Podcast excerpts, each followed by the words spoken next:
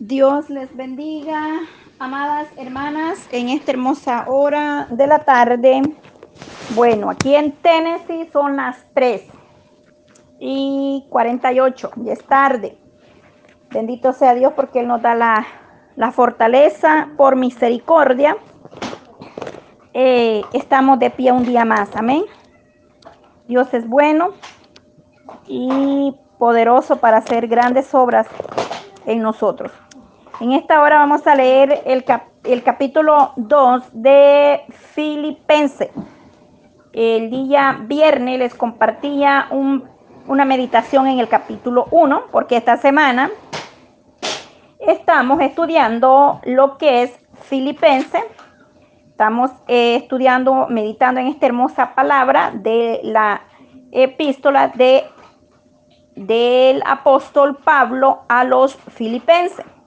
El tema o el fundamento, es decir, el tema principal en esta palabra es, o en esta carta, es el gozo de vivir por Cristo. Sabemos que es Pablo quien nos habla. Eh, verdaderamente, Pablo, Pablo escribió principalmente a los filipenses eh, debido a ciertas situaciones que la iglesia pasaba en su entorno de eh, afecto cordial o aprecio por la congregación, donde desde el saludo vemos en el 1.1 cómo Pablo envía una bendición, es decir, un saludo. Veamos lo que dice en el capítulo 1. Pablo y Timoteo, siervos de Jesucristo, a todos los santos en Cristo Jesús, que están en, en Filipos y con los obispos y diáconos en el 2 le dice, gracia y paz a vosotros de Dios nuestro Padre y del Señor Jesucristo. Ahí vemos en el 1, 1 el saludo del apóstol Pablo para la iglesia en Filipos, donde les envía un saludo cordial y luego eh, hasta la, al final, en el 4, 23, vemos la bendición. Como Pablo bendice a los hermanos, oiga bien, 4, 23. Pablo vuelve y le dice, la gracia de nuestro Señor Jesucristo sea con todos vosotros. Amén. Eh, termina dándole la bendición, deseándole lo mejor la epístola se centra eh, en Jesucristo como el propósito para vivir y la esperanza de vida eterna de la iglesia, o decir, del creyente. Eh, en, este, en esta oportunidad se hablaba en Filipos, pero ahora, de igual manera, es para nosotros, número uno, em, nos ayuda a avanzar, em, que a pesar de que Pablo encarcelado o desde sus prisiones oraba, rogaba, eh, bendecía a los hermanos, a los creyentes. Eh, es maravilloso ver el gozo que Pablo nos demuestra a través de la aflicción o de los momentos que pueda estar pasando la iglesia o un hermano. Pero como él eh, sembraba, ¿verdad?, la semilla. Es decir, a través del encarcelamiento o del proceso o de las situaciones que él pasaba, él sembraba la semilla. Del 1 al 12 en el capítulo 1, del 12 al 26, podemos ver cómo Pablo ahí se nos expresa y nos habla. Ya el audio está ahí disponible. Eh, lo compartí el día viernes del capítulo 1 y vamos por el 2. Pablo siempre eh, sembraba esa semilla, oiga bien, eh, para que nosotros hoy en día de igual manera podamos crecer en abundantemente en, sabiduría, en ciencia, y también el gozo en medio de la eh, de todas las circunstancias de la vida. Eso es bien importante, mantener el gozo en medio de toda circunstancia de la vida, así como Pablo nos enseña el gozo de vivir por Cristo. Es decir, Pablo en estos cuatro capítulos nos habla sobre el gozo y también las tribulaciones, porque no solo el gozo, hay, hay gozo, hay sufrimiento, hay tribulación, pero debe de haber siempre esa alegría y ese gozo a pesar de la prueba, de la lucha, de la dificultad que nosotros como iglesia estemos pasando. No perder la alegría, el gozo del Señor en nuestra fortaleza. Es verdaderamente increíble el valor supremo de conocer a Cristo. Eso nos habla el capítulo 3. En el capítulo 3 se nos habla el valor supremo de conocer a Cristo, la grandeza, las bendiciones, el valor supremo de conocer a Cristo. Eso nos va a hablar en el capítulo 3. También en el capítulo 3 nos habla con relación a estos tres problemas. Oiga bien, que eh, Pablo ofrece la más rica enseñanza acerca de el gozo en medio de la circunstancia. En el 3 vamos a leer todo eso. Es decir, vamos a aprender de que en, en medio de la dificultad hay que gozarnos. Verdaderamente, eh, Dios es grande. A veces hay pequeños desacuerdos entre, entre los hermanos o qué sé yo, pero verdaderamente en el 4.2 que nos dice, para que podamos entender un poquito, el 4.2 nos dice, eh, ruego a Evodia y a Sintiques que sean de un mismo sentir en el Señor. Acá vemos que Pablo le pide a estos dos personajes que era Evodia, Evodia y Sintique, Sintique, que sean de un mismo sentir. Es decir, eh, está rogando, orando para que nosotros, la iglesia, estemos en un solo sentir, en un solo anhelo, que el creyente debe alegrarse y regocijarse y cobrar fuerza a pesar del problema o de la situación que se pueda estar enfrentando. Quizás eh, no hemos escuchado mucho de estos dos nombres, del verso del, del capítulo 4, el verso 2. Más adelante les daré, cuando estemos en el capítulo 4, les voy a decir quiénes eran estos dos personajes que se mencionan. Ruego a Evo, y a Sintique que sean de un mismo sentir en el Señor. Es decir, que no haya discordia, que no haya desacuerdo, que no haya contienda, sino que en un mismo anhelo un mismo enfoque, un mismo sentir, un Señor, un espíritu, e enfocados en una visión espiritual como la iglesia debería estar hoy en día, enfocados en un mismo anhelo, en un mismo sentir. Bueno, pero más adelante, cuando avancemos con la lectura del 4, les daremos más detalles sobre eso. Hoy vamos a meditar un rato, un poco, en el capítulo 2 de Filipenses. Vamos a darle gracias a Dios por su misericordia. Padre, Dios de la gloria, te doy gracias, Señor, por este momento, por la oportunidad que tú nos concedes, Señor amado, de poder escudriñar tu palabra.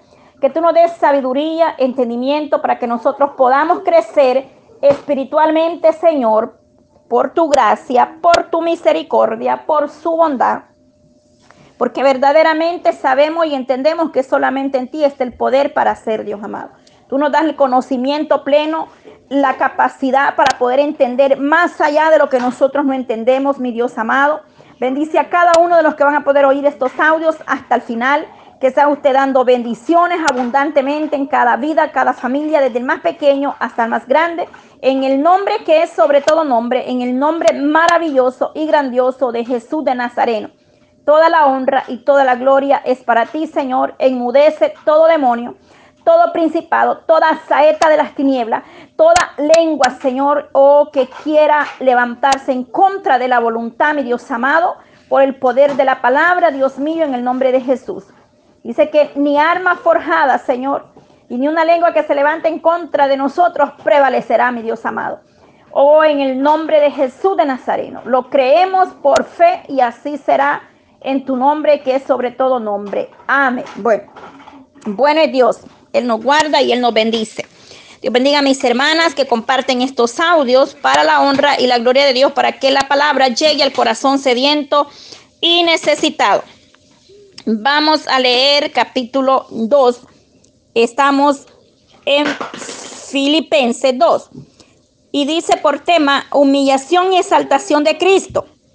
Por tanto, si hay alguna condenación en Cristo, si alguno, algún consuelo de amor, si alguna comunión del Espíritu, si algún afecto entrañable, si alguna misericordia. Contempla mi gozo, sintiendo lo mismo, teniendo el mismo amor unánime, teniendo el mismo amor unánime, sintiendo una misma cosa. Nada hagáis por contienda o por vanagloria. Antes bien con humildad, teniendo cada uno, eh, teniendo cada uno, eh, oiga bien, dice por contienda, ante bien con humildad, estimando, oiga bien, estimando cada uno a los demás como superiores a él mismo, no mirando cada cual, eh, no mirando cada uno por lo suyo propio, sino cada cual también por lo de los otros. Verso 5. Allá pues en vosotros este sentir que hubo también en Cristo Jesús, el cual siendo en forma de Dios, no estimó a ser igual a Dios como cosa a que aferrarse, sino que se despojó a sí mismo tomando forma de siervo, hecho semejante, hecho semejante a los hombres.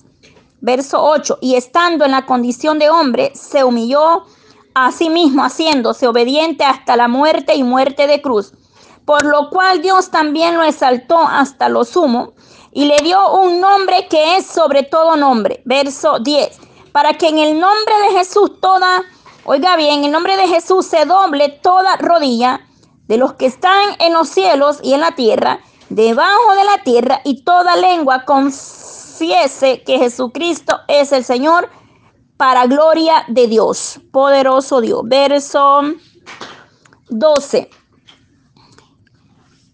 Por tanto, por tanto, amados míos, como siempre habéis obedecido, no como en mi presencia solamente, sino mucho más ahora en mi ausencia, ocupaos en vuestra salvación con temor y temblor. Temor y temblor, porque Dios es el que en vosotros produce así querer como el hacer por su buena voluntad. Verso 14, hace todo sin murmuración y sin murmuraciones y contiendas, para que estéis, seáis irreprensibles y sencillos, hijos de Dios sin manchas en medio de una generación maligna y perversa, en medio de la cual resplandecéis como luminares en el mundo. Verso 16. Así ha sido de la palabra de Dios para que en el día de Cristo yo pueda glorificarme de que no he corrido en vano, ni en vano he trabajado, y aunque sea derramado en liberación sobre sacrificio, y servicio de vuestra fe me gozo y regocijo con todos vosotros. Verso 18. Y así mismo gozaos y regocijaos también vosotros conmigo. Verso 19. Espero en el Señor Jesús enviar, no, enviaros pronto a Timoteo para que yo también esté de buen ánimo al saber de vuestro estado, pues a ninguno tengo del mismo ánimo y que tan sinceramente se interese por vosotros. Porque todos, verso 21, porque todos buscan lo suyo propio, no lo que es de Cristo Jesús. Pero ya conocéis los méritos de Él, que como hijo a padre se eh, como hijo a padre, ha servido conmigo en el Evangelio. Eh, así que a este espero enviaros luego que yo vea cómo van mis asuntos.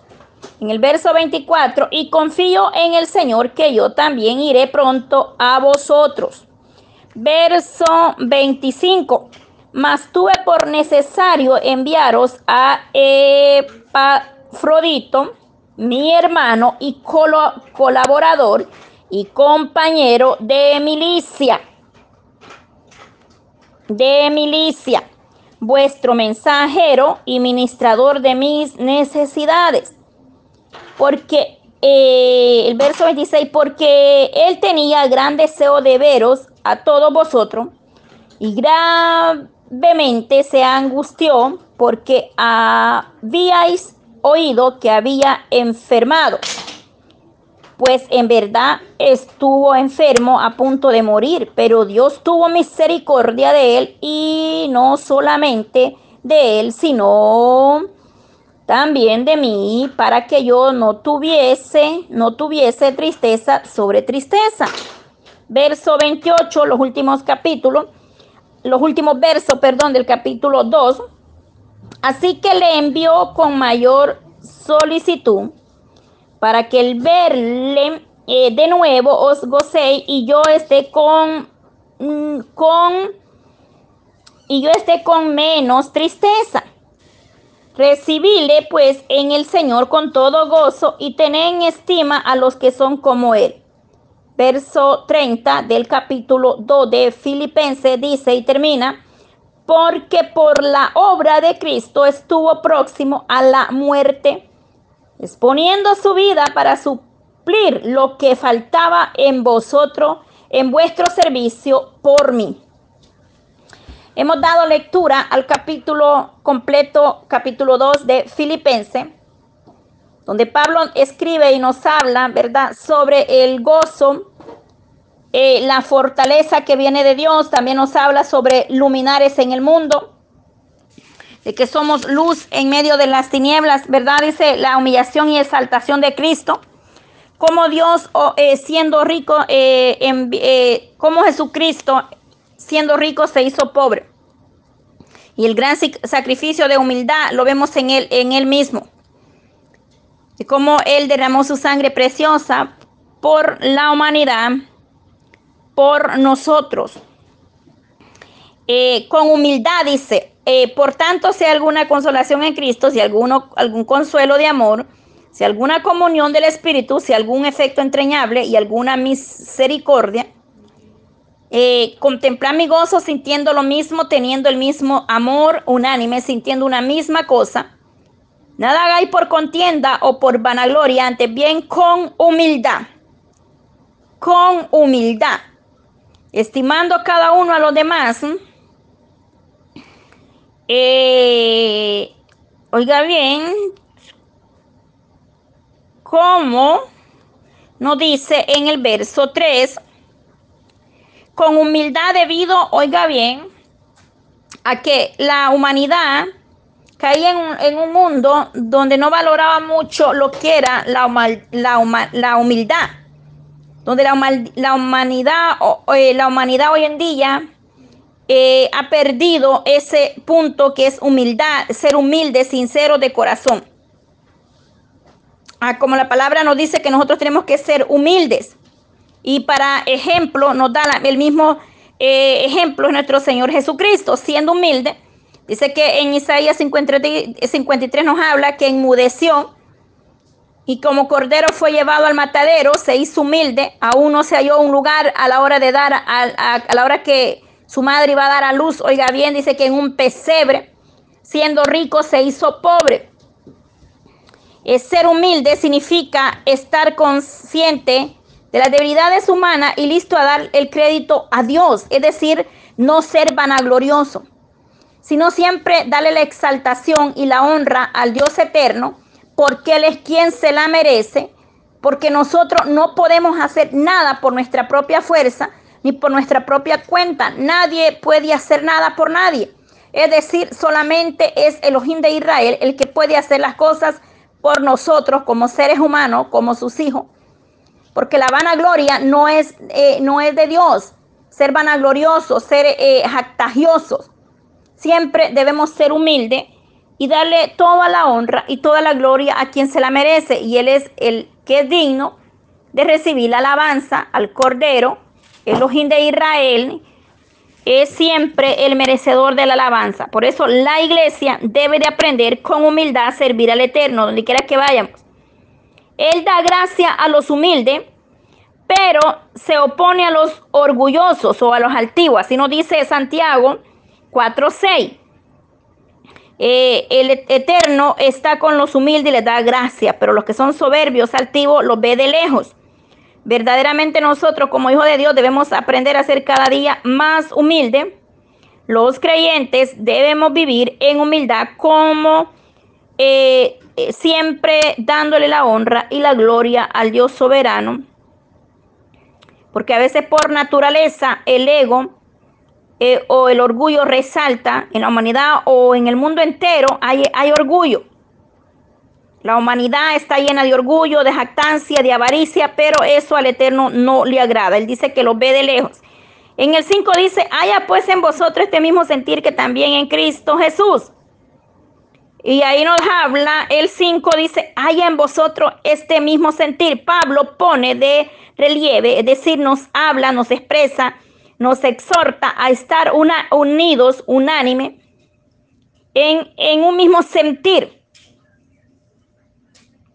Es decir, eh, en, humildemente, un siervo de Dios o una sierva debe ser primeramente humilde y estar en un mismo sentir, obedientemente, en vosotros tener este mismo sentir que hubo también en Cristo. Oiga bien, Jesús dejó la gloria incomparable del cielo y sumió la condición de humillarse de un siervo llegado a ser obediente hasta la muerte a fin de darnos a nosotros vida y vida en abundancia. Es decir, no pensó en lo propio suyo, no pensó en él mismo, sino pensó en, el, en, en cada uno de nosotros, porque ese fue el beneficio del precio que él pagó por vosotros. En el 5.8 nos habla, en estos versos que estamos leyendo nos habla del valor la importancia del sacrificio. Es decir, Él no pensó en Él, eh, Él pensó en, nuestra salvación. La, la humanidad de Cristo debe hallarse, o la humildad, perdón, la humildad de Cristo debe ser reflejada en su pueblo. Es decir, debemos ser humildes, no orgullosos, no rebeldes, debemos de ser verdaderamente sumisos, el cual siendo en forma de Dios, oiga bien, no estimó al ser igual a Dios como cosa de aquí aferrarse, siendo en forma de Dios, siempre Jesucristo ha sido Dios por naturaleza igual al, oiga bien, escuchemos verdaderamente, cuando le digo, oiga bien, estoy diciendo, pausémonos ahí, escuchemos bien, analicemos esto. Por eso le digo, oiga bien, es decir, pausese. Pausémonos a pensar, es decir, parémonos a meditar un momento. ¿Cómo es eso? Que siendo en forma de Dios, oiga bien, el cual siendo en forma de Dios no estimó al ser igual a Dios como cosa que aferrarse. Ahí nos habla eh, verdaderamente cómo nos habla sobre eh, eh, cómo eh, el Señor se humilló por amor a vosotros. Se despojó de su reino de gloria. ¿Por qué? Por la humanidad, para que la humanidad alcanzara salvación. Habla del ministerio de Él durante su tiempo en la tierra y después de su muerte y de la resurrección. Y eso nos habla en Juan 1, 1, Juan 8, 58. El que verdaderamente eh, dice que Cristo no estimó al ser igual a Dios como cosa de que aferrarse, significa que dejó sus privilegios y su gloria en el cielo para salvar a la humanidad y al mundo entero. Pero la humanidad no ha valorado, no reconoce ese precio o ese valor que tiene el sacrificio ahí en la cruz el verso, sino que se despojó a sí mismo tomando forma de siervo, hecho, dice, semejante a los hombres. Y estando en la condición de hombres, se humilló a, sí mismo, haciendo, haciéndose obediente hasta la muerte y muerte de cruz. Haciéndose obediente hasta la muerte y muerte de cruz. Se despojó a sí mismo. Es decir, dejó, su, eh, dejó a un lado su gloria celestial. Se despojó a sí mismo. Se despojó de todo aquello. Juan 17, 4. Su posición. se despojó de todo, su posición, su condición. En Juan 5.38, Hebreos 5.8 se nos habla más, sus riquezas. Y eso, segunda de Corintios 8.9, su derecho. Lucas 22.27, Mateo 20.28. Es decir, y el uso de sus atributos divinos. Juan 5.19, Juan 8.28. Es decir, despojarse se despojó, significa no lo, o, o, sea, la restricción voluntaria de sus capacidades, de su poder, de sus privilegios divinos, sino también aceptó el sufrimiento de la, oiga bien, el sufrimiento, el maltrato, eh, hasta la muerte y muerte en la cruz. Todo eso Él estuvo dispuesto a pasar por nosotros. Para que me entienda más sobre el sacrificio, o, lo que él tuvo que pasar para darle salvación a la humanidad, para poder entender más estos versos. Y dice, estando en condición de hombre, se humilló a, sí mismo, haciéndose obediente hasta la muerte y muerte de cruz. Eh, busque Isaías 53 y estudielo despacio, detalladamente, para poder entender más de qué le hablo aquí cuando dice y muerte de cruz. Por lo cual Dios también le exaltó hasta lo sumo y le dio un nombre que es sobre todo nombre. Aleluya primero nos dice que en forma de siervo, hecho semejante a los hombres, él tuvo que, ser igual, oiga bien, la palabra de Dios en los siguientes eh, versos o pasajes bíblicos que le voy a mencionar nos habla, tienen que ver con, con Cristo tomando la naturaleza de siervo. Para eso tiene que ver Marcos 13, 32, Lucas 2, 40, 52. Romanos 8.3 a Hebreo 2.7 al 14. Aunque verdaderamente Él seguía siendo santo, perfecto, no dejó de ser completamente divino en ningún momento. Él era santo, pero Él asumió la naturaleza humana, donde también vemos que Él también fue tentado se humilló eh, eh, y habían quizá eh, debilidades, pero sin pecado. En el verso 7-8 nos dice, y estando en la condición de hombre, se humilló a sí mismo, hecho semejante a los hombres. Y en Mateo vemos cómo él fue tentado cuando el enemigo fue él al desierto. Y estando él en el desierto, el enemigo le dice, si en verdad eres el Hijo de Dios, eh, échate a, sí mismo, le habla, de, le habla de donde dice que convierta las piedras en pan. Vemos cómo llegó la tentación cuando él estaba en, en el desierto ayunando los 40 días. Entonces, pero él con la misma palabra en defensa y la armadura, la palabra de Dios, él mismo le responde y le dijo, no solo de pan vivir el hombre, sino de toda palabra que sale, oiga bien. Él respondió claramente con la misma palabra al tentador. Por eso la iglesia debe de estar siempre llenándose de palabra, llenándose de conocimiento, llenándose de más sabiduría y entendimiento para cuando llegue la prueba. Nosotros de igual manera, el ejemplo grande como Jesucristo venció la tentación fue con la palabra. Porque siendo tentado, él respondió con la palabra. Y le dijo, échate a sí mismo y, todo esto será tuyo pues el escrito está que sus ángeles mandará cerca de ti, que te, o sea, el enemigo es tremendo. Entonces, pero vemos cómo él mismo con la palabra eh, venció la tentación. Y el siete, forma de siervo hecho semejante a los hombres. Habían debilidades, tentaciones, humillaciones. Él se humilló por nosotros. Pero que quede claro que era sin pecado, era santo y tres veces santo para que en el nombre de Jesús toda rodilla, todos los que están en los cielos y en la tierra, debajo de la tierra, y toda lengua confiese que Jesucristo es el Señor para la gloria de Dios Padre. Toda rodilla se doblará, toda lengua confesará que Él es nuestro Señor. Así es. Verdaderamente sé que hay un millares de rodillas doblando la rodilla buscando la presencia de Dios, proclamando y exaltando el bendito nombre del Dios eterno, el que nosotros hemos creído, un Dios poderoso, un Dios maravilloso que nos habla y nos enseña cada día más y más de la grandeza del Señor. En el 12 nos dice, por tanto, amados míos, como siempre habéis obedecido, no como en mis en mi presencia, le dice Pablo acá a los filipenses, solamente, sino mucho más ahora en mis ausencia.